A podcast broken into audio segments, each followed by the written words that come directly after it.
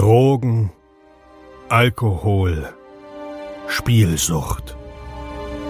Wir alle leben in Sucht und Ordnung. Dieser Podcast berichtet über Konsum und Süchte, ohne diese zu verurteilen oder zu verherrlichen. Herzlich willkommen bei Sucht und Ordnung. Einen wunderschönen guten Tag und herzlich willkommen zu einer neuen Episode Sucht und Ordnung. Wir haben die 26. Episode und äh, heute ist Freitag, wie immer eigentlich, wie fast immer. Und ähm, normalerweise wollte ich heute eine äh, Episode zu Substanzen bringen, beziehungsweise zu nicht substanzbasierten ähm, Abhängigkeiten.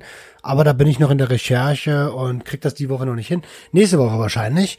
Ähm, und genau, deswegen gibt es heute einen Drug Talk. Ich habe gestern mit dem guten Nico von Vollfrei gesprochen. Ähm, Vollfrei kennt ihr auf jeden Fall, wenn ihr meinem Instagram folgt. Ansonsten verlinke ich das hier drunter auch noch einmal von Blue Prevent. Ähm, also Blue Prevent mit dem Hashtag Vollfrei, so ist es ja eigentlich richtig. Und wir haben uns lange und intensiv unterhalten, ungefähr eine Stunde. Und ja, da ich so in dem Gespräch drin war, dass ich die Ansage völlig vergessen habe zu machen, normalerweise mache ich alles One-Take, äh, gibt es diesmal hier noch eine kleine Ansage von mir. Und deswegen wünsche ich euch jetzt ganz, ganz, ganz viel Spaß mit dem Drug Talk mit Nico von Blue Prevents. Viel Spaß! Ja, ähm, wie, wie ist es? Ihr habt da jetzt da Fastnachts, ne? Also äh, Fa Fasching oder sowas, ne? Ja, ja, ich habe heute Morgen äh, auf, auf voll frei bei Instagram gepostet, hier maßvoll, maßvoll konsumieren bitte und habe dann festgestellt, bei uns hier in Mainz heißt das Fastnacht, in Köln Karneval, dann irgendwo anders Fastelovend. Also ja, es geht rund gerade. Also äh, das ist ja auch verrückt, was da abgeht. Ne? Als ich in ähm, im Außendienst noch war, deutschlandweit, war ich einmal zur Karnevalszeit in Mainz. Äh, die ganze ja. Stadt ist voll mit Menschen und alle haben einen Sitzen. Ähm, oder fast alle, gefühlt alle. Es ist so unglaublich, was da abläuft. Also die ganze Stadt ist eine Party, ne? Die, die ganze Stadt ist eine Party. Ähm, und ja, gefühlt tatsächlich, ich bin mit meinen Kids dann manchmal dort äh, und die sagen, denken auch, alle, alle haben hier einen Sitzen.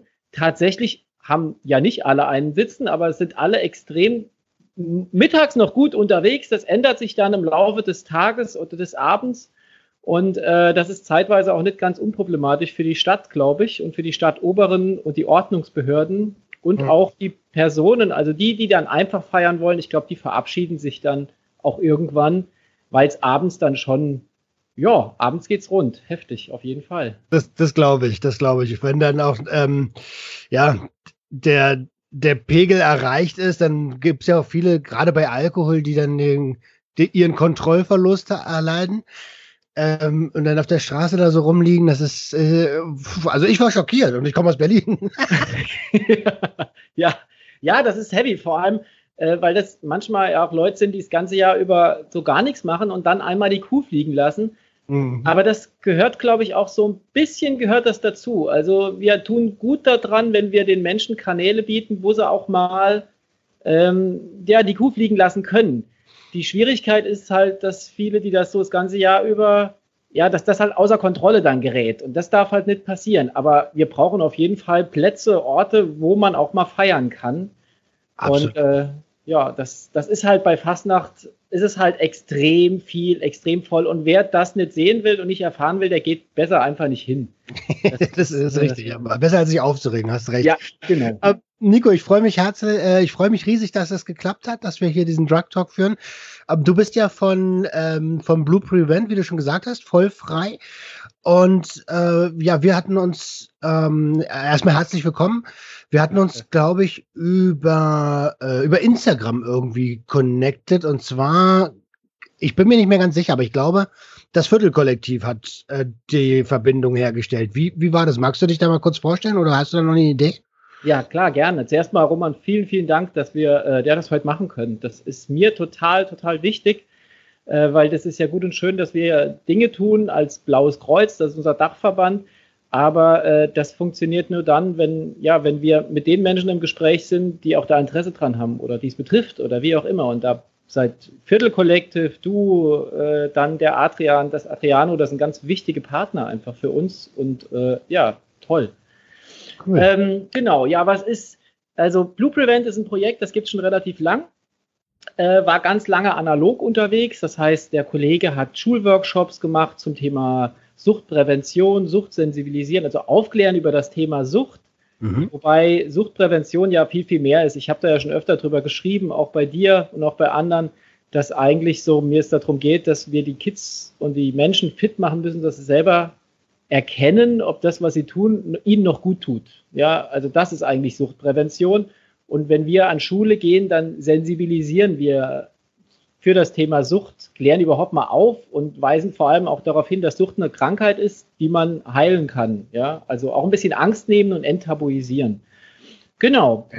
Und jetzt vor knapp vier Jahren hat sich der Benny, mein Kollege, äh, hat, die haben einfach entschlossen, oder das Blaue Kreuz hat sich entschlossen, das Ganze muss digitaler werden. Wir müssen dorthin, wo die Menschen tatsächlich oft auch sind, und das ist das Internet, ob wir das jetzt gut oder schlecht finden mit all seinen Risiken und Chancen ähm, und haben da ziemlich Gas gegeben, haben eine App äh, programmiert, haben Software für, für Fachkräfte programmiert, wie sie Workshops auch mal anders gestalten können und sind eben in Social Media aktiv und unterwegs.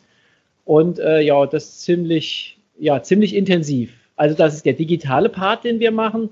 Gleichzeitig haben wir aber auch ganz viel Analoges noch oldschool, aber total wichtig äh, dass wir ein Buch rausgebracht haben, das Praxisbuch Suchtprävention. Hast du ja auch, glaube ich, schon mal bestellt und gesehen. Genau, das habe ich gerade direkt neben mir zu liegen. Ich habe es noch nicht ganz durch, aber es ist super, dass ihr das, dass ihr das überhaupt anbietet. Mega gut. Ja, ja das, das war, also das war auch so eine Herzensangelegenheit auch von Benny damals. Da war ich noch gar nicht dabei. Äh, habe das nur so aus zweiter Hand mitgekriegt.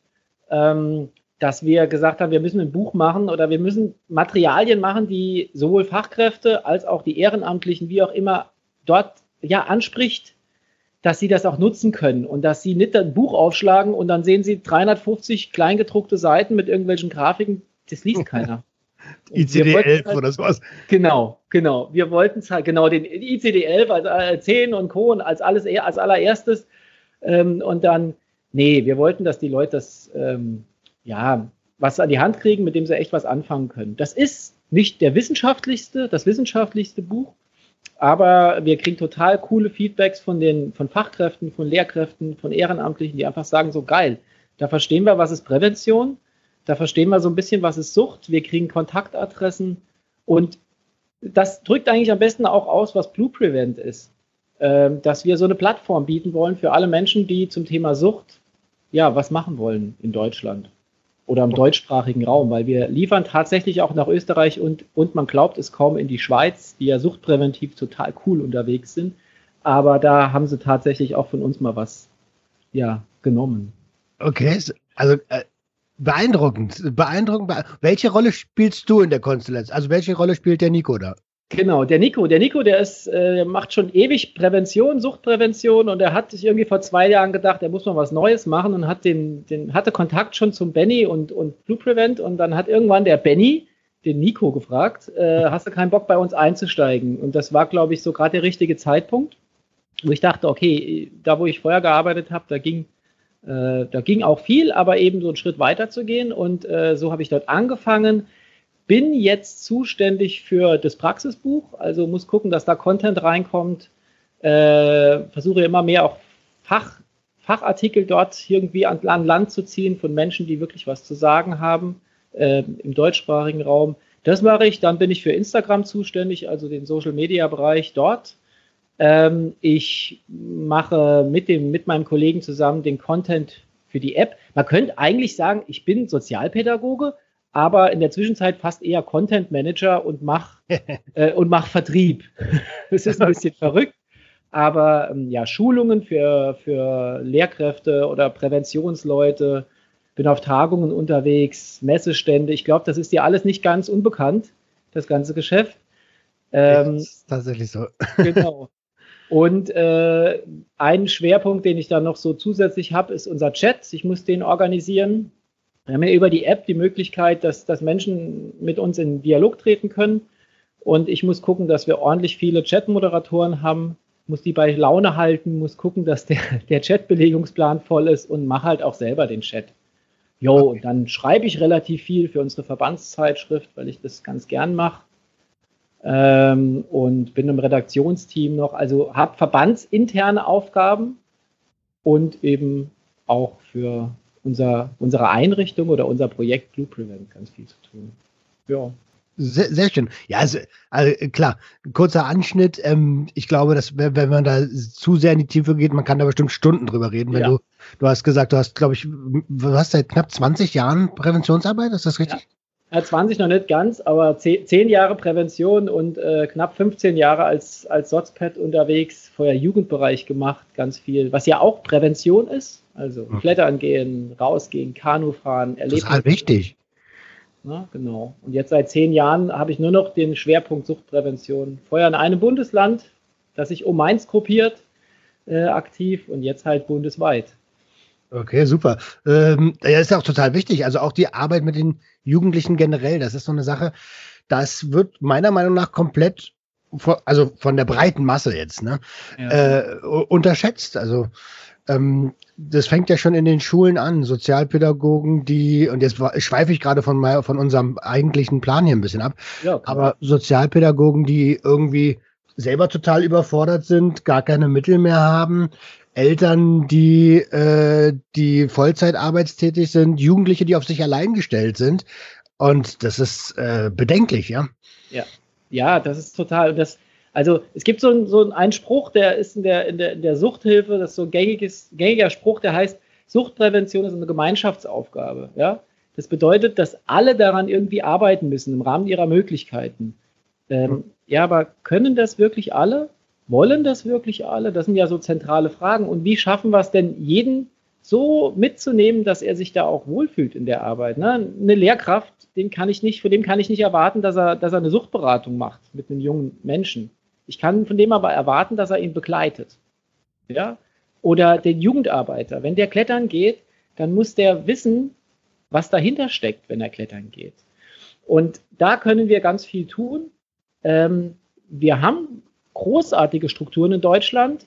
Ähm, die sind zum Teil nur nicht vernetzt.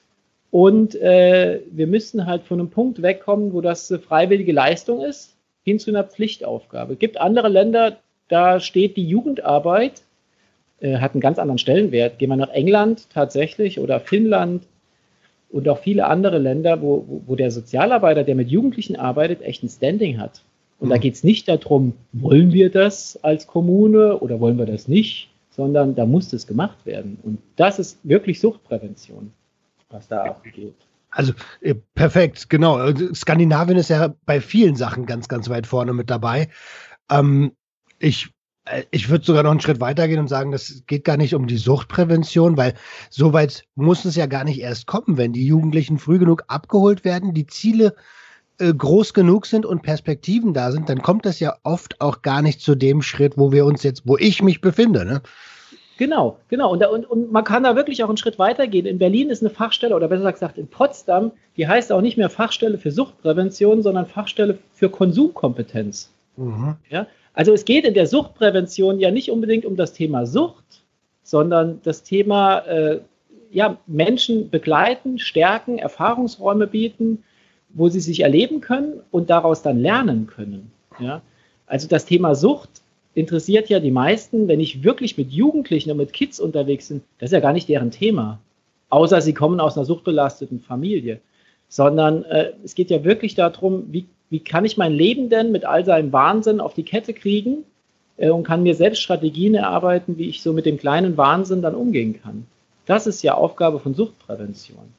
Ja, absolut, absolut. Genau da liegt nämlich der, der berühmte Hase im Pfeffer, ne? Yep, so ähm, also, was ich nicht ganz, also äh, mittlerweile äh, ähm, habe ich es ein bisschen gecheckt, aber wie genau ist denn die Konstellation zwischen, ich sehe immer Blaues Kreuz, ich sehe Blue Prevent, ich sehe Vollfrei, ich sehe äh, irgendwie eine Templer-Organisation, ich glaube, mit dem habt ihr nicht, weiß ich nicht, also, wie ist denn das? Also ich fange mal ganz oben an. Es gibt in Deutschland fünf große Verbände der Sucht-Selbsthilfe. Also Menschen, die sich mit dem Thema Sucht auseinandersetzen und sich treffen in Gruppen, in, in, in Sportveranstaltungen, etc. Das sind Betroffene, Angehörige, wie auch immer. Das Blaue Kreuz in Deutschland e.V. ist einer dieser fünf Verbände, die es gibt. Also du hast gerade die, die Guttempler angesprochen, das ist ein, ein weiterer. Dann gibt es die Freundeskreise noch und das BK, BKD, Blaue Kreuz in Deutschland. Ähm, also es gibt verschiedene, die da unterwegs sind. Wir sind ein Teil davon. Das Blaue Kreuz in Deutschland gibt es seit 130 Jahren, kommt ursprünglich aus der Schweiz. Äh, das führt zu weit. Und Blue Prevent ist eine Einrichtung des Blauen Kreuzes in Deutschland. Das heißt, äh, wie so ein Organigramm, oben steht Blaues Kreuz in Deutschland, dann steht unten drunter, kommen dann einige Beratungsstellen, wir haben eine Klinik und ein Teil davon ist Blue Prevent. Und jetzt ist das Ding, dass man junge Menschen, die können mit dem Begriff Blue Prevent, also gar nicht viel anfangen, ja. Das Blue Prevent, ja, mit Blue vielleicht noch Blue, Blau, Alkohol, Blau sein, etc. Mhm. Und das Prevent kam so ein bisschen von dem, aus dem, aus dem Bereich raus. Ja, wir wollen das so ein bisschen als Event auch gestalten und die Prävention sollte mit rein. Aber das interessiert den Jugendlichen nicht. Und so kamen wir dann irgendwann auf diesen, diesen Claim, Hashtag vollfrei, der so ein bisschen eher das junge, die junge Dialoggruppe abholen soll. Weil der Begriff, der ist eigentlich cool. Also voll frei. Ja, es geht ja um die absolute Unabhängigkeit, die man irgendwie nach Möglichkeit erreichen möchte. Ob es die gibt, ist eine andere Sache. Und eben voll frei unter dem, unter diesem Slogan, Claim, wie auch immer man das nennen will, tauchen wir halt in den Social Media Kanälen auf. Und das ist also, das ist ein bisschen verwirrend, aber tatsächlich, wenn man, wenn man mit unterschiedlichen Dialoggruppen, und wir haben ja auf der einen Seite die Fachkräfte oder die Menschen, die als Multiplikator unterwegs sind, so wie du. Du bist ja jetzt nicht der Jugendliche, mit dem ich übers Kiffen reden muss, sondern du bist für mich auch, du bist für mich ah, ein toller Mensch. Dankeschön. Und dann, und dann aber auch ein Sprachrohr nach draußen, ja. Also, weil du mit ganz vielen zusammen bist und, und, und, und Multiplikator. Und wenn, wenn, wenn du dann ein Thema raushaust, äh, wie, wie letztens äh, in dem letzten Podcast mit den Vor- und Nachteilen, dann hm. freut mich das total und dann kann ich da vielleicht noch das eine oder andere auch mit reingeben äh, aus der fachlichen Ebene und dann können wir uns alle so ein bisschen gegenseitig auf der Multiplikatorenebene unterstützen. Und gleichzeitig wollen wir natürlich auch mit den Ju Materialien machen, die junge Menschen ansprechen. Und äh, deshalb haben wir uns entschieden zu sagen, Blue Prevent, voll frei, und ganz oben drüber eben das Blaue Kreuz in Deutschland. Dann. Okay, ich verstehe, ich verstehe. Ursprünglich ist das ganze Ding, ähm, als wir das erste Mal miteinander gesprochen haben, erstmal vielen lieben Dank für die Blumen, ähm, ähm, äh, entstanden aus der aus dem Industriezeitalter und der und dem aufkommenden Alkohol äh, über über ähm, na, der Alkoholkonsum, der genau. über äh, über na, du weißt schon, das Wort, genau. was mir jetzt fehlt. Ist, ist hochgegangen. Ja, genau. Also da war tatsächlich ein, ein Pfarrer aus der Schweiz, der ähm, damals war das noch so, vor 130 Jahren, habe ich am, an, am Wochenende meine Lohntüte in die Hand gedrückt gekriegt. Mhm. Da waren dann ein paar Kröten drin. Äh, und auf dem Weg nach Hause waren so ein paar Verlockungen. Ja, also da war dann die Kneipe und manche sind direkt nach Hause gegangen mit ihrer Kohle, haben die abgegeben, aber manche sind halt auch in der Kneipe hängen geblieben mit der Kohle und kamen dann nur noch mit einem Teil nach Hause, aber dafür mächtig blau. Ähm, und dann hat dieser Pfarrer sich überlegt, ey, das ist doch, das ist doch scheiße. Also das kann so nicht laufen. Wir müssen da irgendwie sensibilisieren. Ich muss mit den Leuten ins Gespräch gehen. Wir müssen da ein bisschen was dafür machen. Und hat sich ähm, ja, hat sich da sehr, sehr für eingesetzt, ähm, ist dann kurz drauf nach England gegangen, weil da gab es schon länger eine Bewegung, die sehr aktiv für Menschen mit Alkoholsucht unterwegs waren. Also nicht unbedingt die, die mal was trinken, sondern wirklich die abhängig wurden. Okay. Und ähm, hat sich mit denen connected, hat geguckt, wie die das machen. Und da kam auch so dieser Begriff der solidarischen Abstinenz auf. Äh, das bedeutet, der Pfarrer hat dann für sich gesagt, ey, es gibt so viele Menschen, die ein Problem mit dem Thema Alkohol haben und mit einer Sucht. Und aus Solidaritätsgründen verzichte ich jetzt einfach auch darauf. Und dann hat sich eben das Blaue Kreuz mitgegründet, auch mit diesem, mit diesem Namen Blaues Kreuz, äh, Blue Cross. Ähm, jo, und so ging das dann halt los. Aber das war damals echt eine dramatische Geschichte. Industrialisierung, die Leute hatten ein bisschen Geld, aber tierisch viele Probleme. Und äh, ja, brauche ich, glaube ich, dir nicht zu erzählen. Ne? Wenn Probleme da sind und der Alkohol oder irgendeine andere Substanz ist da, jo, dann neigt man halt auch mal dazu, das Problem gerne zu vergessen. Mit ja, absolut. Einfach beiseite zu, zu, zu schieben. Ne? Ja, äh, da kann ich, äh, da, da, kann ich einen ganzen Podcast von machen. ja. ähm, ja. heute lache ich darüber. Zwischenzeitlich war das gar nicht zum Lachen. Aber äh, ich, ich finde es gut, dass es solche Einrichtungen gibt. Ich muss ja nur mal irgendwie 20 Jahre zurückschauen, 25 Jahre. Ähm, die in den 90ern, 80er, 90er war ja noch eine riesige Kneipenkultur. Da war die aber schon am Aussterben. Ja. Ähm, da, es war einfach für die Leute, eine Kneipe war irgendwie auch das Wohnzimmer. Ne? Das war ja, irgendwie ja. komplett normal. Und irgendwo, das ist halt, halt so ein bisschen verloren gegangen. Es gibt nicht mehr diese ja, ich, ich will jetzt nicht sagen, die, äh, doch sagen wir es mal so, die Wohnzimmer, wo sich die Leute treffen, wo die irgendwie gemeinsam Zeit verbringen. Ne? Das ist irgendwie weg. Ja, und, und die Kneipe, ich meine, auf der einen Seite finde ich das ja schade, weil ich denke, wir, wir müssen vor die Tür kommen und wir brauchen irgendwie Plätze, wo wir uns treffen. Ob das jetzt die Kneipe ist oder es ist mir total egal, weil ich für den Austausch da bin, weil nur dann sehen mich ja auch andere Leute und können überhaupt mal mit mir ins Gespräch gehen. Richtig. Die Schwierigkeit ist es halt, wenn es dann halt ausartet, die ganze Nummer. Also ich gehe gerne eine Kneipe und treffe dort Leute, kicker eine Runde, was weiß ich was. Aber ähm, wenn es halt ausartet und vor allem dann auch andere drunter leiden müssen. Es geht ja dann nicht nur um mich, sondern äh, die, die damals die Kohle versoffen haben, da hat die Familie kein Geld mehr gehabt. Ja, und der abends die Frau prügelt, ne? Ja, der zweite Punkt.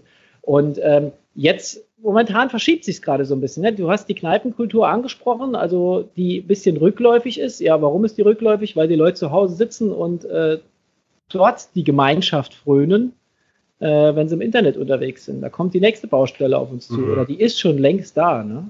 Das merken wir ja auch gerade. Dass da jetzt die nächste, das nächste Thema kommt. Und vielleicht brauchst du dann wieder so jemand, der einfach rausgeht und sagt so, ey, scheiße, jetzt muss aber hier was passieren und wir brauchen die solidarische Abstinenz vom Internet. Läuft ja schon, ne? Gibt ja schon einige. Ja, absolut. Ähm, diese diese ähm, Digit, äh, Digital Detox-Geschichten, ja. äh, die sind auch ganz gar nicht schlecht, ehrlich gesagt. Ich erwische mich selber ganz oft dabei, wie ich gerade Instagram irgendwie mal so, ja, aus zehn Minuten Insta wird eine Stunde. Ja, ja. ja. Und da musst du echt aufpassen. Also ich hatte das ganz, und da ist keiner, da ist keiner vor irgendwie gefeit. Ich hatte das, als ich angefangen habe mit Insta und Co., du verlierst dich ja ganz schnell da drin, ja. Du, ja. Ähm, es macht ganz viel Emotionales mit dir, wenn, wenn keiner deine Beiträge liked oder wenn Kommentare schwierig laufen oder, oder, oder.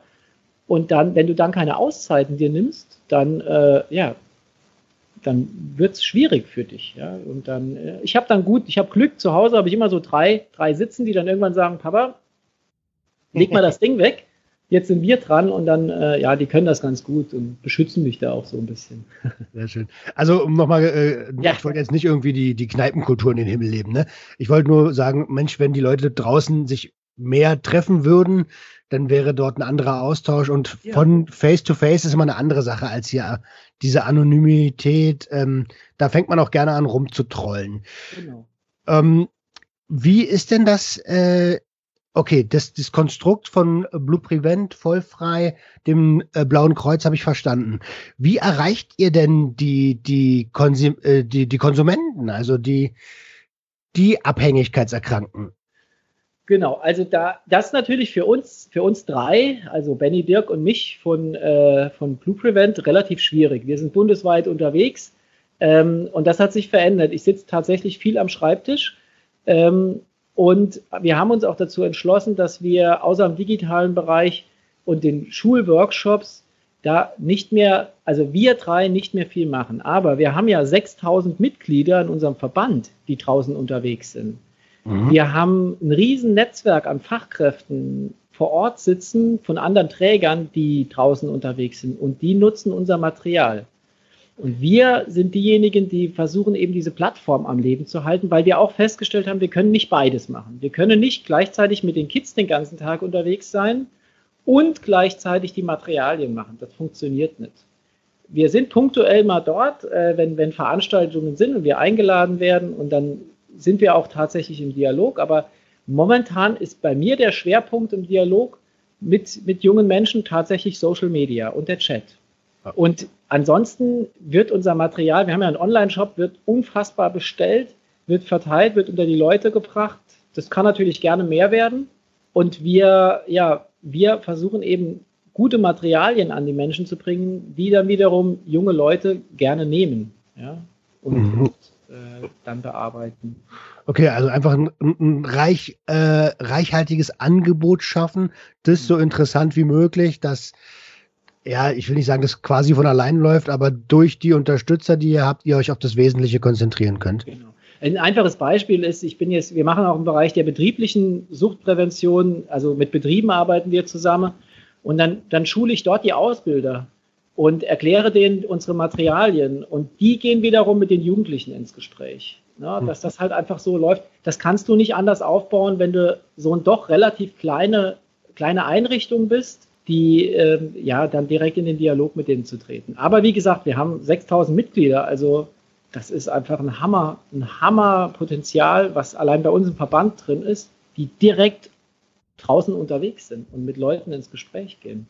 Ähm, jetzt jetzt äh, stelle ich mir gerade die Frage, Verband, Verein, äh, also das ist, das ist, man kann da einfach eintreten, oder wie? Ja, klar. Ja, das Blaue Kreuz, ja, so einfach ist das nicht. Also das Blaue Kreuz ist ein Verein oder es ist ein Verein, Verband mit sehr viel Tradition. Wir haben wir haben äh, überall in Deutschland einzelne, einzelne Selbsthilfegruppen sitzen, die zum Teil eigene Vereine sind. Und mhm. dort kann ich, kann ich einfach in die, in die Gruppe reingehen und äh, kann dann irgendwann Mitglied werden. Also Mitglied bedeutet, dass ich aber selbst der abstinent leben muss. Wenn ich ein Jahr abstinent gelebt habe, kann ich Mitglied im Verband werden oder im Verein werden. Okay. Oder aber ich habe die zweite Möglichkeit, einen Freundschaftsstatus zu, in Anführungszeichen, erwerben. Nicht finanziell erwerben, aber Freund des Blauen Kreuzes zu werden. Dann hm. muss ich nicht abstinent leben. Also ich zum Beispiel bin, habe einen Freundschaftsstatus. Ich lebe nicht abstinent. Ich bin aber auch kein, kein direkt Betroffener. Ich hatte nie eine Abhängigkeit, höchstens vom Sport. Ja, aber keine, keine sonstige Abhängigkeit. Ich äh, trinke auch Alkohol, aber eben ja, mit Maß und Ziel und habe deshalb einen Freundschaftsstatus. Und dann kann man einfach Mitglied werden und ist dann mit dabei. Genau. Wie in jedem das, Verein. Das ist spannend. Das ist auf jeden Fall spannend. Na, erstmal das Jahr voll kriegen, ne? ja. ja genau. ähm, äh, ja, das wird auch, also das Ziel ist gesetzt. Die, wie heißt es so schön? Das Ziel ist groß genug, damit der Weg beschritten werden kann. Ja. Und das ist ja genau das, was ich vorhin meinte. Wenn die, ja, wenn die Perspektiven für die Jugendlichen da sind, ich glaube, niemand möchte den ganzen Tag irgendwie in irgendeinem Zustand in der Ecke sitzen. Äh, das ist ja gar nicht das Ziel. Eigentlich will man nur Zeit mit Leuten verbringen, die man mag. Ähm, oder halt irgendwas schaffen. So war es bei uns früher. Und ja das ja. Konsummittel war eigentlich nur ja, Mittel zum Zweck irgendwie. Ja, das, das, das ist halt dann, das ist mehr oder weniger auch im Zufall geschildert, was dann nachher konsumiert wird, wenn was konsumiert wird. Wenn ich mit Schulklassen unterwegs war, habe ich immer so zwei Beispiele gesagt. Ich war früher immer in zwei Subkulturen unterwegs. Die eine war mein Tischtennisverein, ja, da äh, wurde natürlich nicht gekifft oder sonst irgendwas gemacht. Ja, da gab es aber die Sauferei und den Alkohol. Da stand im Training die Kiste Bier, ganz normal. Aber Kiffen hatten keine Ahnung und von anderen Sachen schon mal gar nicht. Und äh, meine zweite Geschichte war, ich bin 20 Jahre Skateboard gefahren und war auf Punkrock-Konzerten. Äh, da ist so ziemlich alles konsumiert worden, was man sich so vorstellen kann. Ähm, und je nachdem, wo man dann unterwegs ist, bestimmt das natürlich auch die, die, die Substanz, die konsumiert wird. Und das ist mehr oder weniger so einem Zufall geschuldet. Ähm, Fakt ist aber, in Deutschland wird konsumiert. Und zwar alles Mögliche. Ja, aber hallo, aber hallo. Ähm, ja, genau, und da muss man, also es ist ja, also, das ist jetzt meine persönliche Meinung. Ne? Ich glaube, jeder soll auch konsumieren. Jeder hat, meiner Meinung nach hat ein Mensch das Recht auf Rausch.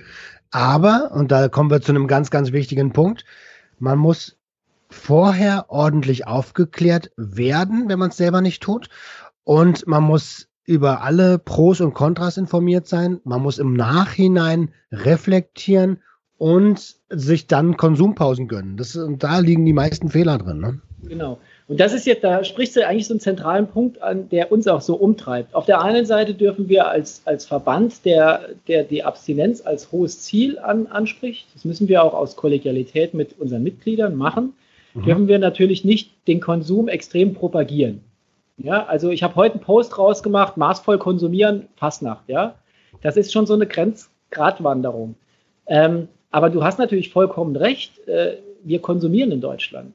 Alle konsumieren. Und bei Konsum beziehen wir uns ja nicht nur auf irgendwelche, auf die Rauschmittel, sondern Konsum ist ja viel, viel mehr. Ähm, und es muss den Umgang mit dem Konsum, der Umgang mit dem Konsum, der muss irgendwie erlernt werden. Und dann sind es genau diese drei Ebenen. Ne? Das Innehalten, bevor ich was tue, das Aufeinander achten, während ich was mache oder während was gemacht wird und das Reflektieren, war es gut für mich oder war es nicht gut für mich nach dem Konsum. Und wenn diese drei Bereiche in uns wirklich drin verankert sind und wir die auch leben, dann kann ich mir vorstellen, dass äh, wir da auf einem ganz guten Weg sind. Das wäre dann eben der, Bericht, der Punkt Konsumkompetenz, der auch bei uns im Verband übrigens durchaus äh, bewusst besprochen wird. Also es ist nicht so, dass wir sagen, Abstinenz ist das, das, das Ziel. Das wäre ja Quatsch. Abstinenz ist für den ehemals abhängigen Menschen, alkoholkranken Menschen ist Abstinenz, wäre natürlich am besten, ähm, wenn er verzichten würde, aber ich sage das mal einem, ja, einem Smartphone-Abhängigen. Abstinenz ist das Ziel. Oder einem Jugendlichen, 14, 15-Jährigen, der so die ersten Erfahrungen macht mit Alkohol, du sollst abstinent leben, ja, der dreht sich um. der, zeigt dir, der zeigt dir einen Vogel und das wäre ja. Herz. Da habe ich, noch, hab ich noch Glück, wenn er mir nur einen Vogel zeigt, ja? Ja, äh, früher hätte stimmt, stimmt, stimmt. Das ändert sich ja auch. Ähm, wo ihr gerade bei äh, dieses, dieses, äh, dieses Thema Abstinenz, ne? Ja. Ähm, ich, ich schaue mir auch gerne die, ähm, die äh, Webpräsenz von unserer Drogenbeauftragten an, ja. Frau, Frau Ludwig. Und man hat also unweigerlich das Gefühl, dass es ihr tatsächlich um die absolute Abstinenz geht, ja. Ähm, arbeitet ihr denn mit der Frau Ludwig, also mit der aktuellen Drogenbeauftragten zusammen?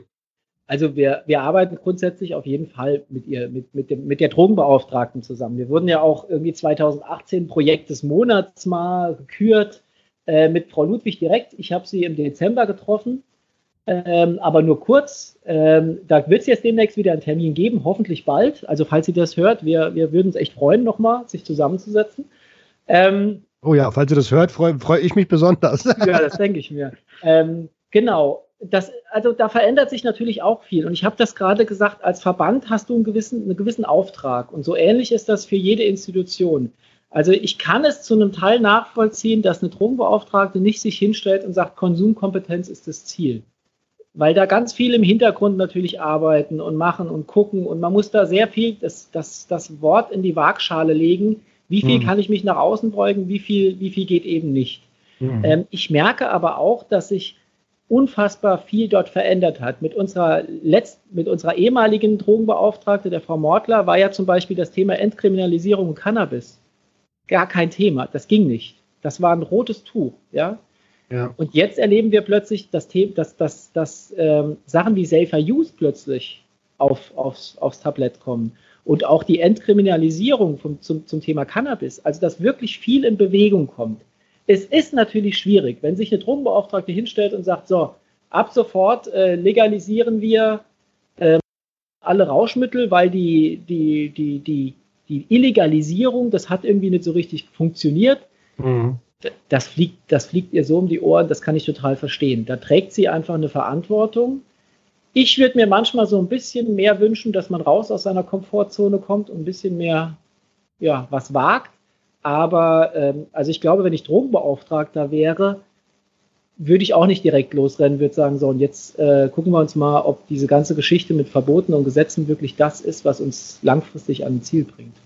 Absolut. Also klar, dass das schwierig ist, keine Frage. Dass es eine Riesenverantwortung ist, keine Frage. Dass die Karriere davon abhängt, da sind wir uns, glaube ich, auch einig. Ne?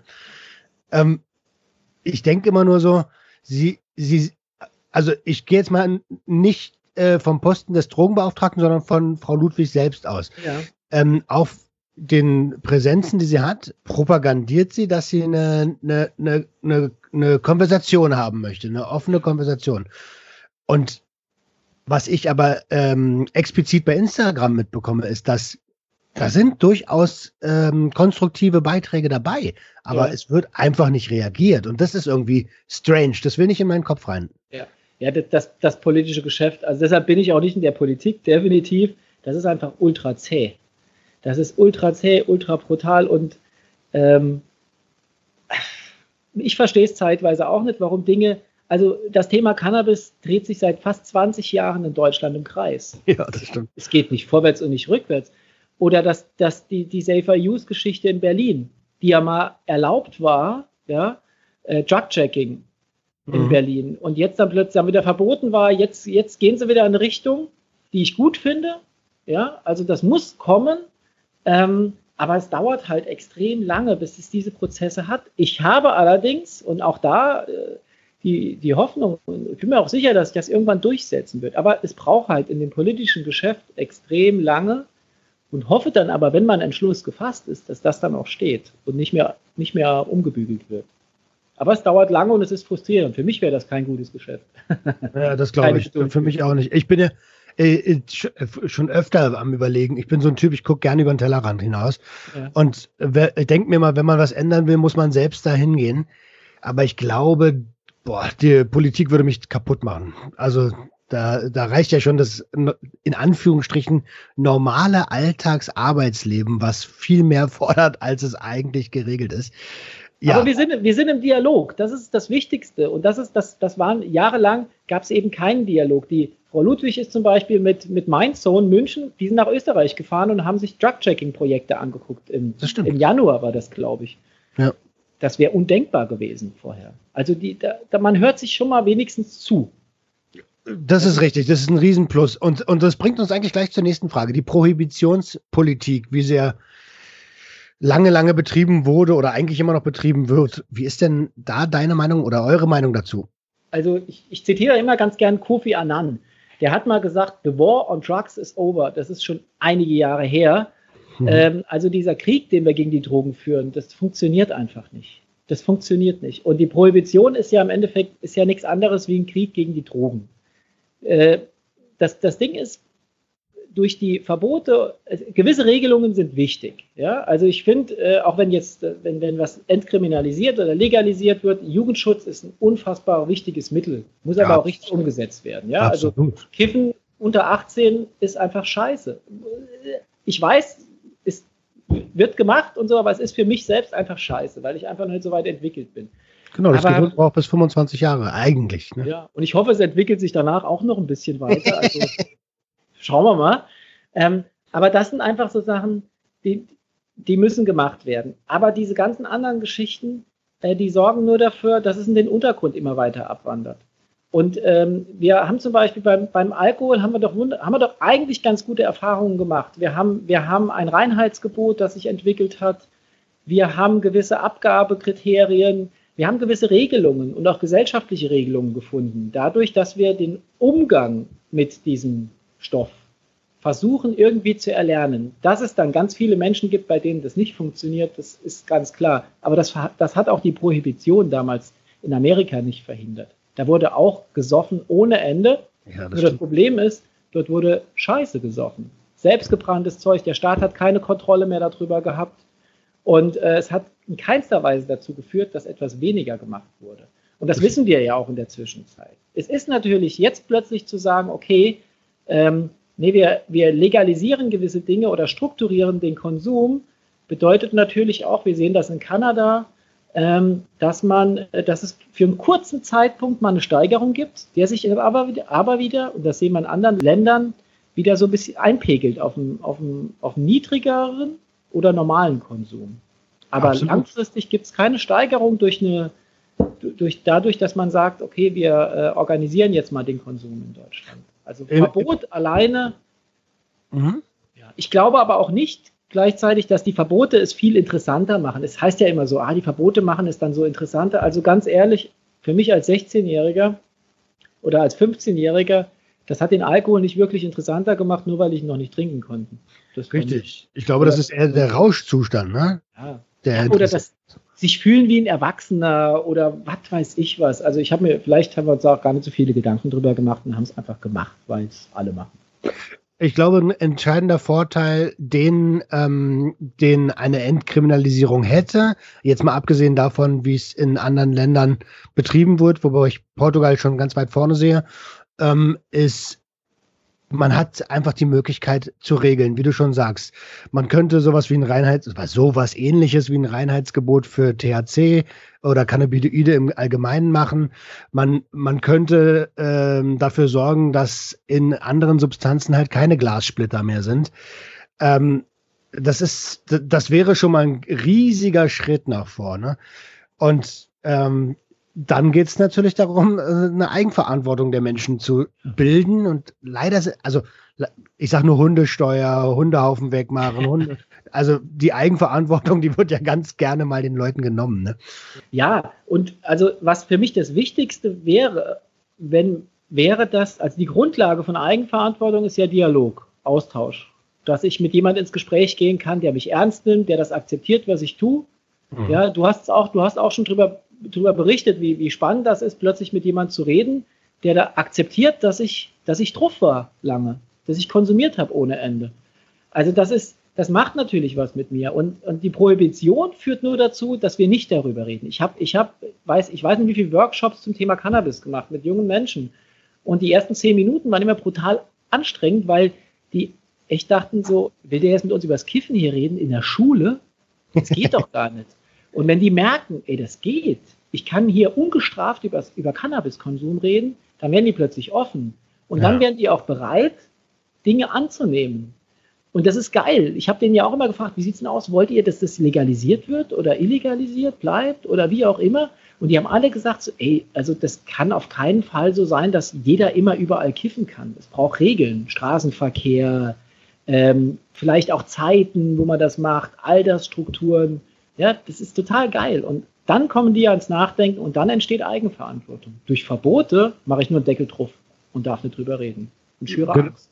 Genauso, genauso. Jetzt, wo du, äh, wo du gesagt hast, äh, äh, the, the War on Drugs, ja, es ist tatsächlich ein Krieg. Jetzt wissen wir aus der Wirtschaft her, Kriege bringen Geld. Ne? Das ist vielleicht, also vielleicht ist es ja gar nicht gewollt, dass der Krieg jemals endet. Ja, äh, ja, das kann durchaus sein. Ich meine, da kommen wir immer so nah in die Verschwörungstheorie rein, aber yeah. ich bin da ja auch empfänglich für sowas. Es gibt ja da auch in Amerika die Frage, warum äh, warum Cannabis äh, verboten wurde. Äh, damals, ähm, ja, da gibt es auch diverse Verschwörungstheorien darüber, dass die Papierindustrie da Schwierigkeiten hatten und die Stoffindustrie, weil, weil, weil, weil, weil Hanf natürlich ein Wahnsinnsprodukt ist oder eine Wahnsinnspflanze ist, die man so vielseitig einsetzen kann. Aber ähm, ja, bin da so immer so ein bisschen schwierig, was die Verschwörung betrifft. Ich glaube, es bringt uns auch nicht viel, ähm, über das, das Geld, was, was dadurch, also dass jetzt die Alkoholindustrie da ein Problem mit hat, dass jetzt plötzlich Cannabis kommt oder sowas. Ähm, wenn wir über das Geld reden, können wir den Staat, zum Staat sagen, ey, es entgeht euch unfassbar viele Steuereinnahmen dadurch, dass ihr sowas äh, eben nicht strukturiert. Richtig. Und das wäre so eine Sache, aber alles andere, nee, da bin ich eher der Sozialarbeiter, der sagt so, ey, Eigenverantwortung, das ist das Thema, wo wir drüber reden müssen. Das, das stimmt. So, und, und, und jeder, ähm, also der Cannabiskonsument wird jetzt nicht, äh, wird jetzt, also der Alkoholkonsument wird jetzt nicht gleichzeitig ein äh, Cannabiskonsument werden, nee, weil der Rausch halt ein komplett anderer ist. ist halt richtig. Halt und der Koks-Konsument würde auch nicht anfangen zu kiffen, also hauptsächlich zu kiffen. Der, ich meine, klar, wir haben Mischkonsum, mhm. logisch, der ist da, aber ich glaube, jeder hat mal so seine Lieblingsgeschichten, die er doch am, am meisten konsumiert und äh, man kann ja sagen, dass, dass jedes, jede Substanz mit ihrer sehr individuellen Wirkung eine, Be also es ist wie Doping, ne? Ja. Ähm, wenn ja. du, wenn du der Introvertierte bist, äh, Dominik Forster hat es äh, ganz gut gesagt, übrigens, liebe Grüße an Dominik an der Stelle. Ähm, wenn du der Introvertierte bist, dann greifst du halt eher zu aufputschenden Sachen. Ne? Wenn du der sowieso schon der äh, Ego 5000 hast, also dann wirst du wahrscheinlich vielleicht kiffen oder wenn du dann noch guckst, dann wird es ganz schlimm. oder saufen. Ähm, das, wenn du dich ablenken willst, dann wird es wahrscheinlich auch eher ein Downer, ne? Ja, und, und da haben wir genau, wir haben, wir haben da verschiedene Ebenen, wo wir unterwegs sind. Wir haben einmal die Risikokonsumenten, ja, also die nicht Sucht, vielleicht auch nicht suchtgefährdet sind. Die konsumieren halt, oh, weil sie Bock drauf haben, aber eben nicht kompensatorisch. Ja, also und die Risikokonsumenten, das sind jetzt die an Fastnacht, ey, die bauen sich eine Pille ein und danach kiffen sie nochmal ein. Die machen das halt einfach, zack, zack, mhm. zack. Mhm. Ähm, und dann haben wir eben die, so wie der Dominik das in dem, in dem Podcast von dir so cool beschrieben hat, die eben versuchen, etwas zu kompensieren und feststellen, ey, mit Koks in der Nase bin ich der König. Ja. Und wenn ich jetzt rein suchtpräventiv tätig bin, dann muss ich sagen, ey, das ist meine Dialoggruppe. Also wenn jemand anfängt, ein eigenes, eine eigene Schwäche zu kompensieren durch den Konsum, das ist hochgradig gefährlich. Das ist nicht nur riskant. Die anderen, die äh, saufen und danach in ihr Auto steigen und einen Unfall bauen, das ist auch riskant und gefährlich, aber die haben vielleicht nichts mit Sucht am Hut. Die schlagen dann zwar nachher in den Workshops, Workshops auf, da, weil, sie, weil sie verknackt würden dafür, aber die konsumieren halt riskant. Aber ist Sucht, tatsächlich kommt Sucht häufig über die Kompensation von irgendwas. Ja, genau, genau. Ich weiß, worauf du hinaus willst. Das ist tatsächlich so. Äh, war ja bei mir persönlich genauso. Ne? Ich hab, äh, bin nie gut mit negativen Emotionen umgegangen, konnte ich einfach nicht irgendwie, hab, war aber immer damit konfrontiert. Ähm, und dann habe ich irgendwann und mit dem Alkohol hat ja sowieso die ganze, Fa also in den Familienfeiern wurde damals einfach getrunken, das ist normal, man ist da reingewachsen. Ähm, und dann habe ich irgendwann halt mal mh, mm, mein Onkel äh, Gras rauchen sehen ja. und habe gesehen, wie entspannt die auf einmal sind. Und in dem Moment war das für mich einfach komplett logisch. Moment mal, wenn du der ganzen Scheiße hier entfliehen willst, dann musst du kiffen, damit du entspannt bist wie die anderen da. Genau. Ähm, ja, da, da ja. fängt es an, ja. da ist der Fehler. Und, und, da, und da merkst du, dass das, wenn, ich hatte zu Anfang gesagt, Suchtprävention ist eine Gemeinschaftsaufgabe. Also der, der, die eine Arbeit ist auf jeden Fall dann mit dem Menschen zu arbeiten, zu sagen, so, ey, äh, wenn dein Leben so scheiße ist, jetzt gucken wir uns das mal an, versuchen da rauszukommen. Also mit ihm persönlich das Verhalten zu arbeiten, aber das zweite ist eben auch für Verhältnisse zu sorgen, wo eben gewisse Scheiße nicht passiert. Also mhm. wenn ich sehe, dass in Deutschland so viele Kinder in Armut groß werden, dann haben wir ein Riesenproblem. Und das wird sich auch auf Suchtzahlen auswirken. Weil wenn ich keine Kohle habe und keine Chancen habe, ja, dann steigen natürlich auch die Probleme. Insofern ist Suchtprävention halt dann auch noch viel, viel mehr als nur auf, aufzuklären, was irgendwo drin ist und mit dem Einzelnen zu arbeiten. Und, und da geht es natürlich schon an die Bundesregierung, wo ich sagen muss, ey, wir leben in einem sozialen Staat. Ähm, und äh, wenn der nicht aufpasst, wir haben das in Amerika gerade, diese ein Riesentrend, ne? den Leuten geht es scheiße, die Gesundheitssysteme sind scheiße, ja, Probleme steigen, was passiert hm. dort? Ja, Konsum steigt. Das ist, äh, ist, ja, kann man so auf der ganzen Welt beobachten. Überall. Ähm, selbst in Asien, wo die Todesstrafe auf Konsum ist, das hält auch niemanden davon ab, wenn es einem schlecht geht. Also auf jeden Fall, ich glaube, es wird es, den einen oder anderen vielleicht schon. Ja, ja, ja, aber, okay. aber als, als breite Strategie, wie man als, als, als Land oder als Gesellschaft dagegen vorge gegen vorgehen möchte, glaube ich, ja, ey, wem es scheiße geht, wer nichts zu verlieren hat. Pff, Richtig. Richtig. Also mal ganz ehrlich. Mhm.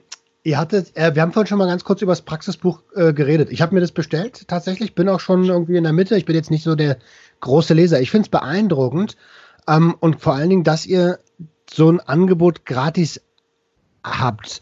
Die Intention dahinter, magst du die noch mal ein bisschen hervorstellen? Weil das kam mir vorhin, ähm, ich finde es sehr wichtig und ich finde es sehr löblich, deswegen würde ich das gerne noch mal herausstellen.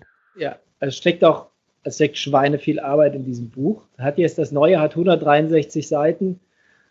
Naja, genau. Also, dass die Intention dahinter ist, dass wir gesagt haben, wir wollen also um, damit das als Gesellschaftsaufgabe um, umsetzbar ist, müssen wir dafür sorgen, dass, dass die Leute erstmal verstehen, dass Leute, die draußen unterwegs sind mit Menschen, dass die verstehen, was ist eine Sucht, dass die verstehen, was ist moderne Suchtprävention, dass die verstehen, wie tickt die Jugend heute, Jugendkultur.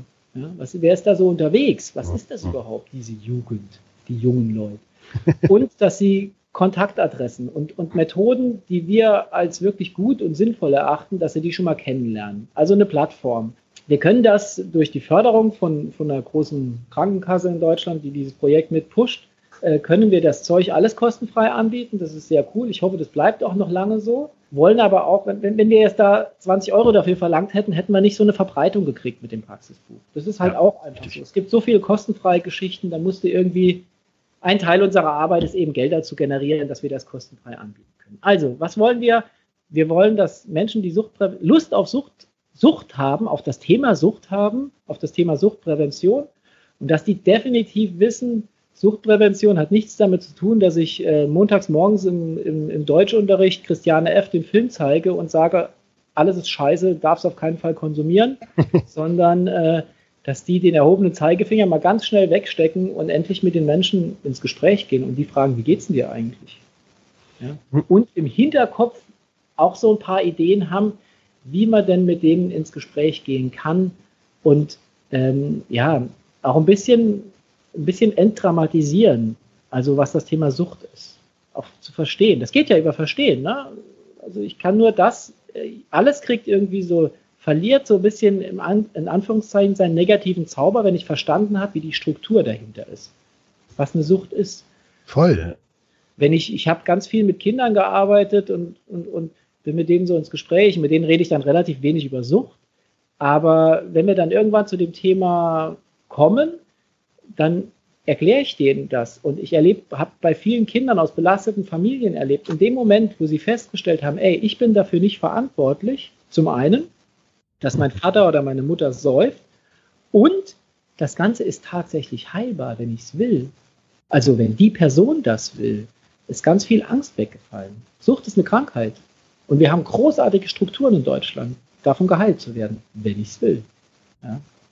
Und das war so ein bisschen, das ist so der Hintergrund, ähm, warum wir dieses, ja, dieses Praxisbuch, was echt zwar nur ein kleines Praxisbuch ist, aber schon ziemlich viel äh, Geld in unserem Projekt und ziemlich viel Engagement bündelt. Und glücklicherweise, und das ist halt voll cool, dass wir äh, mit dem Archiv für Jugendkulturen in Berlin jemand gewonnen haben, die Gabriele Roman. Schönen Gruß, falls sie das hört, äh, die einen großartigen Text dazu geschrieben hat. Also es schreiben immer mehr Menschen aus der Fachwelt auch für uns, geben uns diese Texte, die wir dann dort veröffentlichen können.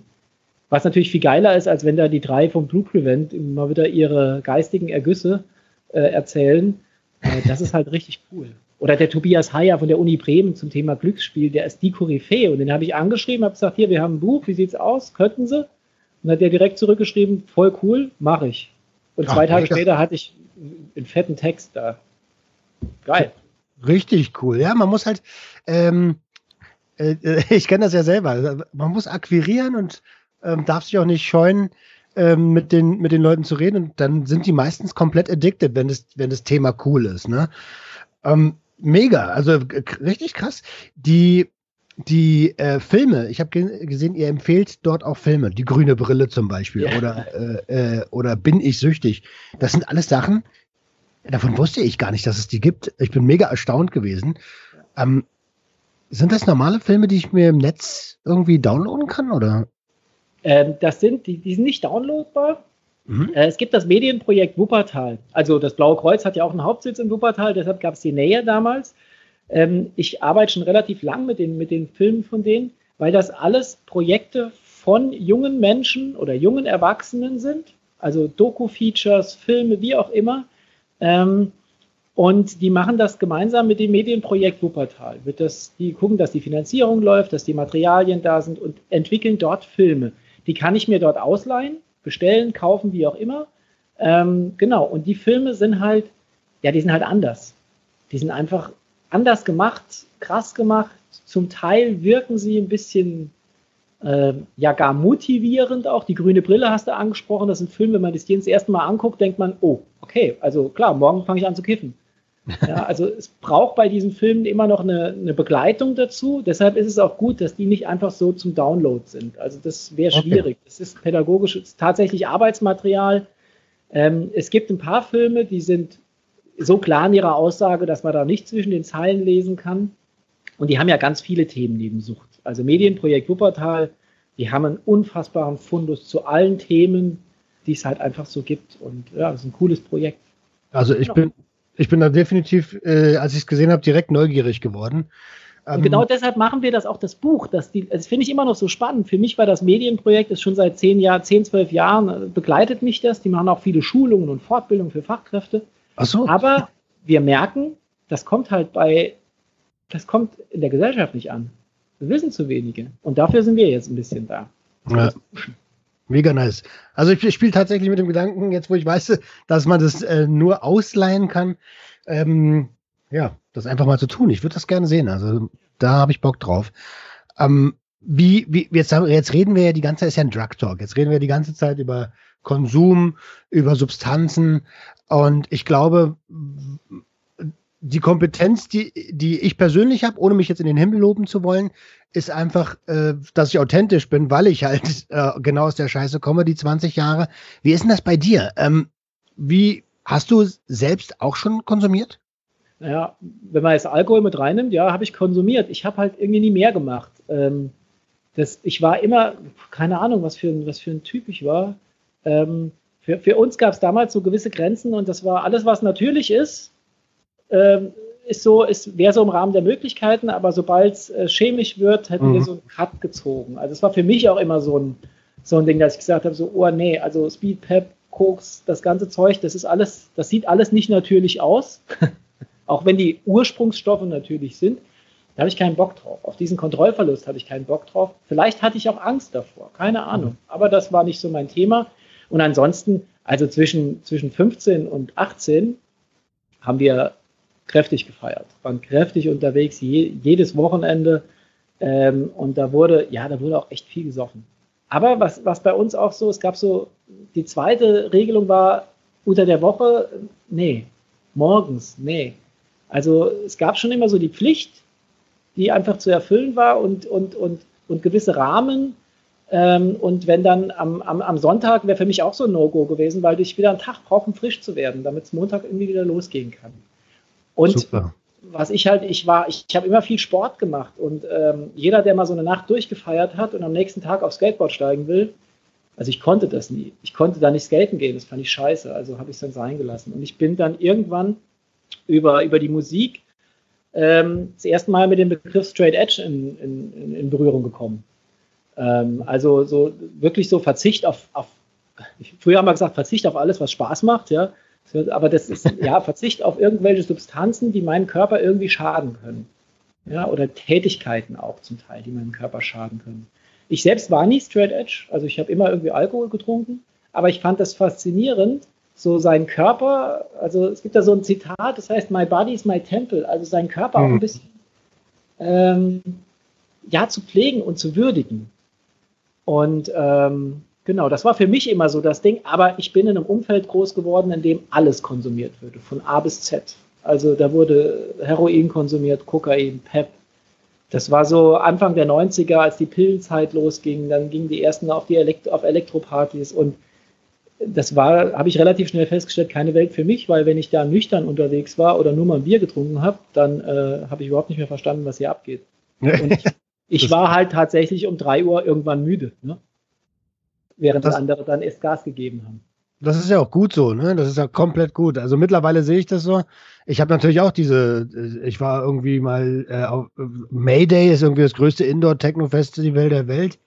Da sind wir von, von, von Berlin nach Dortmund gefahren, um dort einfach eine, ja, mehr als eine Nacht lang durchzufeiern. Und, und am nächsten Tag musste man sich wieder in den Zug setzen und war eigentlich überhaupt gar nicht in der Lage, da sich überhaupt zu bewegen. Ähm, natürlich hat es, ich sage ja, Rausch macht auch Spaß, ne? Ja. Ähm, aber, und das finde ich beeindruckend, dass ihr das immer durchgezogen habt, ist Regeln, die man sich aufstellt, die darf man nicht brechen, weil sonst wird es gefährlich. Ne?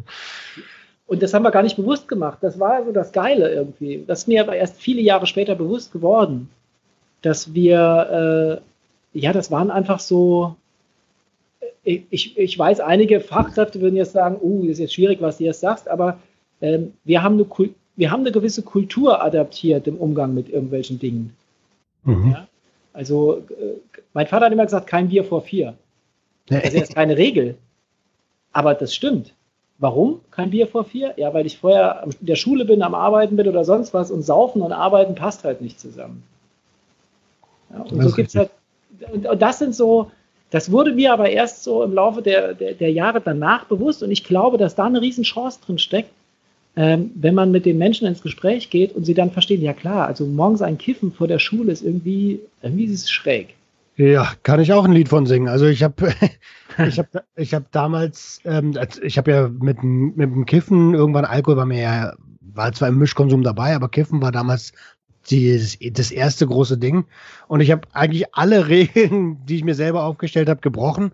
Ähm, weil, äh, warum weiß ich bis heute noch nicht so genau. Da bin ich gerade dabei, das äh, mit meiner Therapeutin gemeinsam zu analysieren. Mhm. Ähm, aber da war es auch so. Also ich habe mir schon am Abend vorher noch einen Bonkopf irgendwie fertig gemacht, damit ich morgens nach dem Aufwachen direkt mich wieder zurück ins Bett scheppern kann. Und im Nachhinein betrachtet, ja, also es, es muss nicht sein. Das muss wirklich nicht sein, weil ich hätte so viel mehr machen können. So, da war so viel Potenzial da. Die Frage ist halt, die Frage ist halt nur, ja, wie, wie komme ich da dran oder wie merke ich das? Ja, das ist, das ist halt so der Engel und der Teufel, der auf der Schulter sitzt. Ja, der eine, der sagt, oh ja, mach doch, verlierst ja eh nichts dabei und, und, und, und, und dieser, dieser, dieser Engel, der da ist, der, der dich vielleicht auf was anderes bringen soll, der ist halt immer mit viel Aufwand verbunden. Ja? Also es fängt allein schon daran, dass Rausgehen aufwendiger ist, als die Bon durchzuziehen und zu Hause zu bleiben. Ja, ich glaube auch, dass es dort, ähm, genau an der Stelle, das ist ja dieses, in diesem sensiblen Alter, ähm, da benötigt es halt harte und charismatische Einflüsse von außen. Also sei es der, ich sag mal, Fußballtrainer oder der Streetworker, der mega engagiert ist, der einfach auch eine Type ist, der dir sagt, ey, mach es, aber mach es nicht dann, dann und dann, weil dann passiert das, das und das, ich hab's durch. Ja, ja also der, der wirklich da ist und, und der dich, äh, so ein Begleiter, ja. der, der dann auch vielleicht mal ja, nachfragt und guckt und, und es braucht tatsächlich Angebote, die attraktiv sind. Ey, der Nähkurs, der hätte mich damals auch nicht gelockt. ja? Aber der Skatepark, der irgendwo in der Nähe war, oder irgendwelche Shows, oder Sport, oder also sowas brauchst halt einfach. Und da ist Finnland halt wieder cool. Ne, Island. Island ist ziemlich cool unterwegs. Die, die haben fette Angebote für junge Leute. Die Schweiz genauso. Ey, da hast du in jedem Dorf hast du wirklich coole Angebote. Nicht nur den Fußballplatz, sondern auch tausend andere Sachen, die du, die du kostenfrei als junger Mensch nutzen kannst. Und das Jugendzentrum ist nicht nur ein Raum, wo ein Billardtisch drin steht, sondern geht richtig was ab. Bei kostenfrei, da hast du bei mir sofort offene Türen eingerannt. Ähm, wir haben ja vorhin über über äh, Armut von Kindern gesprochen, Jugendlichen. Ja, es ist alles ein schönes, äh, schönes Ding, dass es Vereine gibt. Aber wenn Eltern das nicht zahlen, die Beiträge nicht zahlen, dann fliegen Kinder da raus. Das habe ich ja, ja, damals selber durch. Und wenn dann und das verstehen Kinder oft nicht, woran das überhaupt liegt, dass sie da auf einmal nicht mehr sein dürfen, obwohl es Spaß macht. Ja. Ähm, und das ist einfach, ja, das sollte irgendwie ein Grund, ähm, ja, ich will nicht sagen Recht, aber ähm, ein Grundding sein, dass Jugendliche kostenfreie Aktivitätsmöglichkeit haben, um gefördert zu werden. Und, und, das ist genau das, was wir vorhin auch hatten. Also diesen Schritt muss Kommune, Land, Bund einfach einen Schritt weitergehen. Es gibt ja, es gibt ja solche Programme. Leider Gottes werden die wenig abgerufen, weil das halt auch wieder Programme sind, für die man Anträge stellen muss und so weiter und so fort. Nein. Also ein Turnverein müsste eigentlich nicht von den Teilen, von den, von den Mitgliedern bezahlt werden, sondern das müsste kommunale Aufgabe sein. Ja, dass eben Kinder, gerade junge Jugendliche, wenn ich mal erwachsen bin und verdiene, dann zahle ich auch meinen Mitgliedsbeitrag. Aber Jugendliche müssten da kostenfrei reinkommen. Voll. Ganz einfach. Das wäre Suchtprävention, zu sagen so, ey, wir wollen attraktive Jugendarbeit hier machen und das heißt, dass die Vereine eben nicht dafür sorgen müssen, dass ich bin, ich schieße heute, ich gehe Bogenschießen in der Zwischenzeit, ja, da zahle ich im Jahr richtig viel Kohle für diesen Verein. Und hm. äh, andere Sportarten, also 100 Euro ist ja keine Seltenheit, aber es gibt Familien tatsächlich, die haben diese, die haben das Geld nicht oder wollen es nicht ausgeben. Und wer leidet darunter? Die, die Kinder. Ja. Das ist, das ist scheiße. Ja, und äh, dann entwickelt man natürlich als Jugendlicher Strategien und eine dieser Strategien ist Konsum. Und ähm, äh, bei uns war damals dieses Komasaufen, eine, also nicht gerade eine, eine, eine, gute Strategie, gebe ich zu, aber die hat uns, äh, die hat es geschafft, dass äh, ja, dass die Welt einfach mal aus ist. Wie ist denn das heute? Du bist ja nah dran. Gibt es das noch, Komasaufen? Wie, wie, wie definierst du Komasaufen? Na, ich würde 56 Tequila-Shots. okay, das wäre das wär tatsächlich Koma. Also es wäre wirklich dann im Koma, ins Koma gesoffen. Das ist total spannend. Also auch das ist ja statistisch erhoben, das Komasaufen. Und äh, wie bei jeder Statistik äh, gibt es da gewisse Parameter, die sind vorher festgelegt worden. Also wissenschaftlich betrachtet ist Komasaufen fünf Alkoholeinheiten bei einer Trinkgelegenheit einmal im Monat. Oh. Oh.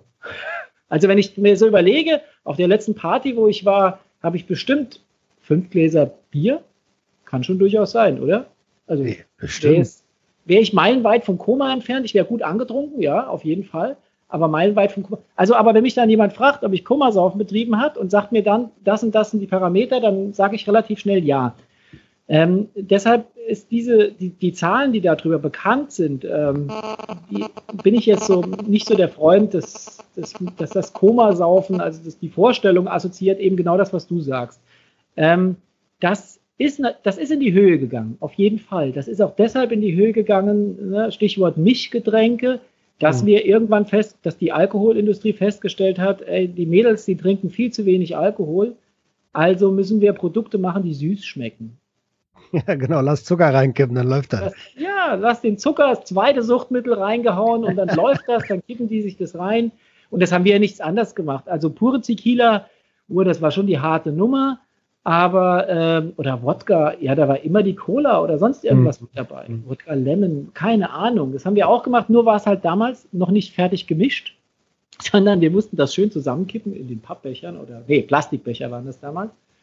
Ähm, und heute gibt es das halt zum Kaufen. Das heißt, ich hau mir fünf Wodka Lemon rein, das ist überhaupt kein Problem. Und dann kommen noch fünf dazu. Und äh, dadurch ähm, ist das natürlich gestiegen. Aber wenn wir mal wieder in der Bildzeitung lesen, äh, Komasaufen, die deutschen, deutschen Jugendlichen betreiben so und so viel Prozent Komasaufen, da bin ich immer ein bisschen zurückhaltend. Ich glaube, ganz ehrlich, trotz dass, dass wir gesellschaftlich echt Schwierigkeiten haben und Probleme haben, die wir vor 20, 25 Jahren nicht hatten, konsumieren Jugendliche Alkohol, also die Masse an Jugendlichen, wesentlich reflektierter, als wir das gemacht haben. Okay, das ist der Kern der Frage eigentlich, genau. Ja, würde ich okay. sagen. Weil, äh, genau, darum, darum ging es mir. Also das, äh, das finde ich gut, dass es so ist. Wahrscheinlich, weil auch irgendwann die Diskussion mal angestoßen wurde. Ähm, ja, und ich, genau, mir geht es halt wirklich ums exzessive Trinken, so wie wir das früher betrieben haben äh, wenn man schon rotzevoll war, sich einfach so trotzdem noch sieben Shots reinzuhauen, was natürlich total Blödsinn ist. Jeder wusste, er kippt danach um ja. und er hat es trotzdem getan. So, ne? Ja, war manchmal ja auch das Ziel. Muss man ja auch fairerweise dazu sagen. Also es gibt, gab sicherlich auch, also so wie es bei uns, gab es bei euch das garantiert auch, wenn der Abend sich so geendet hat, dann war die Sprüche, dann, dann war es nur ein halber Abend irgendwie. Ja, wenn der Hangover nicht da war. Also ja. wenn du nicht so aufgewacht bist wie ein Hangover, dann war irgendwas falsch. So, das ist, äh, ja. Ja, kann man drüber denken, wie man will. Ab und zu gehört das bestimmt auch mal dazu. Das ist auch alles schön, aber man sollte es halt im Auge behalten. Das kann jetzt nicht jeden Tag oder jedes Wochenende so sein. Ne? Ja, ja, genau. Und es ist, da muss man auch sagen, äh, also ein Glück ist, dass die Mehrzahl der, der, der jungen Menschen irgendwie relativ gesund erwachsen werden. Jetzt wird mir, wird mir wahrscheinlich die Mutter, deren Kind sich nach so einer, oder Jugendlicher oder junger Erwachsener sich totgefahren hat nach so einer Nacht, würde sagen, um Gottes Willen, also jeder Konsum ist scheiße. Ja, aber das, das, ist, das sind tragische Einzelschicksale. Ja.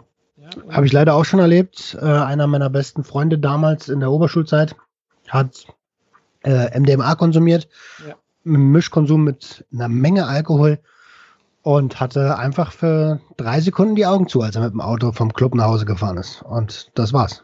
Und, das, und da kann man jetzt sagen, äh, wir müssen die Drogen verbieten oder wir müssen, es muss irgendwie eine Struktur geschaffen werden, dass der definitiv nicht mehr in sein Auto steigt. Für diesen Moment. Richtig.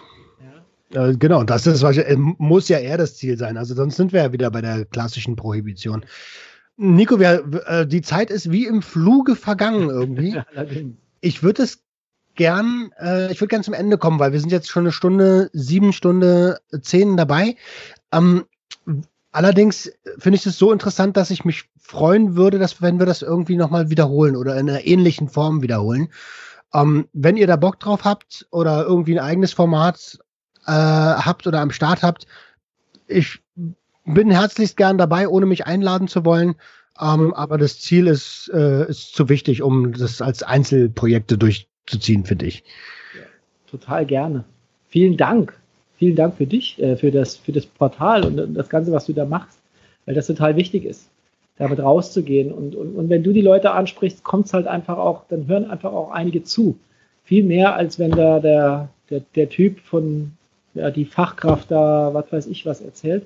Das ist auch gut und wichtig, wenn, dass wir so Strukturen haben, wo welche das machen, aber ähm, das, was du machst, das ist ja eigentlich das, was Selbsthilfe vor 100 Jahren gemacht hat oder vor 50 Jahren gemacht hat aus der Szene raus aktiv werden. Mhm. Äh, ja, wie gesagt, ich äh, danke, Dankeschön. Ich finde es mega, mega wichtig, weil äh, es muss, hätte ich mit 14, das sage ich immer so gerne, ne, hätte ich mit 14 gewusst, dass es Möglichkeiten gibt oder hätte, hätte jemand, hätte, wäre, wäre so ein Begleiter da gewesen, dann wäre es vielleicht gar nicht so exzessiv geworden oder so extrem geworden. Und ähm, ja, also ich meine, jetzt nicht so, dass aus mir nichts geworden ist, ne? aber ich habe gerade noch so irgendwie den, den Sprung von der Schippe hingekriegt. Ich habe ganz viele gesehen, die haben es nicht geschafft. Ähm, abschließend, was möchtest du denn den, den Hörern von Sucht und Ordnung mit auf den Weg geben? Oh, ganz viel. Also erstmal bleibt unabhängig. Be independent. Pflegt euch und vor allem die Dinge, die euch gut tun. Du hast, du beschreibst das gerade momentan unglaublich toll, ne, dass die Dinge, die mir selbst gut tun, das sind die Dinge, die mich am Leben halten. Ne, wir müssen mit anderen Menschen in Kontakt bleiben, pflegt die Beziehungen. Früher war das die Kneipe, wo man in Kontakt blieb. Jetzt muss man halt wirklich rausgehen und mit Menschen in Kontakt bleiben. Manchmal auch im Internet, das geht schon auch, aber mit Maß und Ziel. Und der Dominik Forster, der, der, der hat mir mal was gesagt und das fand ich total geil. Der sagt, seid leidenschaftlich und sucht eure Leidenschaften, die keine Leidenschaften, sondern eben so eine Entwicklung ermöglichen und, und, und, und darüber in, ins Gespräch gehen. Ein leidenschaftlicher Mensch, der seine Leidenschaft gefunden hat, der, der, der ist ja berauscht von dem, was er tut und ja. hat da seinen Kick und sein Selbstwert, Selbstwertgefühl. Und wenn dann trotzdem konsumiert werden muss, dann sind es wirklich diese drei, drei Dinge, die ich extrem wichtig finde und die jeder auch machen kann. Das Innehalten vorm Konsum, den Break, das Aufeinander achten, look at your friends. Ich gucke auf die anderen, die gucken auf mich. Und danach wirklich nachdenken. War das gut? Will ich das nochmal machen? Will ich das nicht nochmal machen? Also das sind mir so, so, so, so, so ganz, ganz wichtige Dinge. Und wenn wir es dann noch ein bisschen schaffen, uns mit Menschen, die eben an der Sucht erkrankt sind, solidarisch so, zu zeigen, dass wir nicht mit dem Finger da drauf zeigen, sondern wirklich sagen, ey, die gibt's. Und da müssen wir hingucken. Das sind keine Assis oder keine schwachen Menschen, sondern das sind, das sind Menschen, die Schwierigkeiten unter Umständen hatten oder keine Schwierigkeiten und trotzdem abhängig wurden. Auch das gibt's, dass wir da uns, uns, uns hinstellen und die nicht irgendwie so als ja, den letzten. Zweite Klasse Menschen, ne? Ja, wir sind Menschen, wir sind alle Menschen. Und äh, ich glaube, dass eine gesunde Welt tatsächlich auch, auch mit Drogen möglich ist. Absolut. Da, danke, danke für den Input. Ähm, ich glaube, da kann sich jeder ein bisschen was rausziehen, definitiv. Äh, ich jetzt, jetzt kann ich nicht, äh, um da nochmal drauf einzugehen, weil, wie du es schon gesagt hast, ein bisschen aufeinander achten, Achtsamkeit. Äh, ich habe gestern mit einem Bekannten ähm, über ein Projekt gesprochen, äh, Obdachlosen zu helfen. Ja. Und ähm, da ist es genau das Gleiche. Wenn ich mir anschaue, wie die Gesellschaft auf Obdachlose guckt, ohne auch nur einen Gedanken daran zu verschwenden, wie es vielleicht dahin gekommen sein könnte äh, oder wie derjenige dahin gekommen sein könnte. Boah, das tut weh, wenn man das sieht. Ne? Ja. ja, und es ist auf der anderen Seite zutiefst menschlich. Also Weißt du, ich habe vorher an der Beratungsstelle gearbeitet und wenn du den ganzen Tag irgendwie die Probleme und die Scheiße von Menschen siehst, dann hast du irgendwann mal Feierabend. Ja, ja klar. Also, weißt du, da brauche ich tatsächlich RTL 2 unter Umständen mal oder also das, die, die, die Gefahr ist immer, irgendwas zu verurteilen. Das ist immer so ein bisschen die, Schwierig die Schwierigkeit dabei. Tatsache, Fakt ist, wir gucken weg und ergötzen uns zur gleichen Zeit auf RTL 2 und Co. darüber ähm, aber da, das hat ja auch alles einen gewissen Grund. Also das ist, früher war der, der, der Bettler, der Obdachlose im Mittelalter, der hatte eine wirklich wichtige Funktion für, den, für die Stadt. Ja, und da war es ganz bewusst hervorgebracht, dass, äh, dass, dass, dass die anderen sehen, ey, seid ihr ordentlich und brav, dann passiert euch das nicht. Der hatte aber eine, eine Wertigkeit, eine gewisse Funktion. Die kann man jetzt gut oder schlecht finden, ja, sei dahingestellt. Mhm. Aber ähm, wenn wir, wenn wir da wirklich so ein bisschen hinkommen, dass wir sagen, so jeder, egal wie er ist und egal was er macht, hat eine wirklich wichtige Aufgabe in unserer Gesellschaft, dann haben wir schon ganz schön viel erreicht. Und gerade das, was du sagst, das, das, die, diese Armutsthematik und der, der Penner, der auf der Straße ist, ist mal so übertrieben ausgedrückt, da lauf, läuft man meistens dran vorbei. Und das mache ich nicht, weil ich ein böser, schlechter Mensch bin. Na, natürlich nicht. Vielleicht auch, weil ich unsicher bin, was soll ich in dem jetzt machen? Kann ich dem überhaupt helfen? Und da ist es so cool, äh, ja, allein schon mal ansprechen. Das habe ich letztens gehabt, da habe ich jemanden nur mal angesprochen und habe fünf Minuten mit ihm gesprochen und der hat mir gesagt, ey geil, sowas ist mir seit Jahren nicht passiert. Ja, ja genau, einfach mal da sein. Ne? Ey, da kriegst du Gänsehaut. Ich sag dir, Das ist der Hammer. Und natürlich kann ich seine Probleme nicht lösen. Kann ich nicht lösen. Aber ich kann ihm Zuversicht geben, ich kann ihn ermutigen für irgendwas, ich kann ihn pushen und vielleicht entwickelt sich daraus was ganz anderes. Und jetzt letztens hat mich jemand angeschrieben, der hat einfach so ein, so ein, ich weiß jetzt, mir fällt der Begriff nicht ein, der hat, der hat, der hat von einem jungen Mann gehört, der, der auf die Straße geraten ist und finanziell bla bla blub. Und dann hat er angefangen, für ihn zu sammeln. Okay. Der ist für ihn rausgegangen, hat gesagt, ey, der macht so geile Musik und der hat es einfach verdient und der hat so viel Scheiße erlebt. Ich gucke jetzt, dass ich für den ein bisschen Kohle zusammenkriege, dass der seine Schulden bezahlen kann. Hammer. Cool. Hammer. Ja. Auf jeden Fall. Um, ähm, ja, ich glaube, dazu könnte man auch nochmal eine ganz eigene Episode aufnehmen. Nico, ich möchte mich von ganzem Herzen dafür bedanken, ähm, dass du dir die, die Zeit genommen hast. Mega tolles Gespräch, hat mich selbst auch weitergebracht. Also ich, ich mag sowas, ja. Ich hoffe, ihr da draußen konntet auch ein bisschen was mitnehmen. Und ähm, ja, bedanke mich, wie gesagt, ganz herzlich bei dir. Sehr gerne. Vielen Dank. Stay free. Das war Sucht und Ordnung.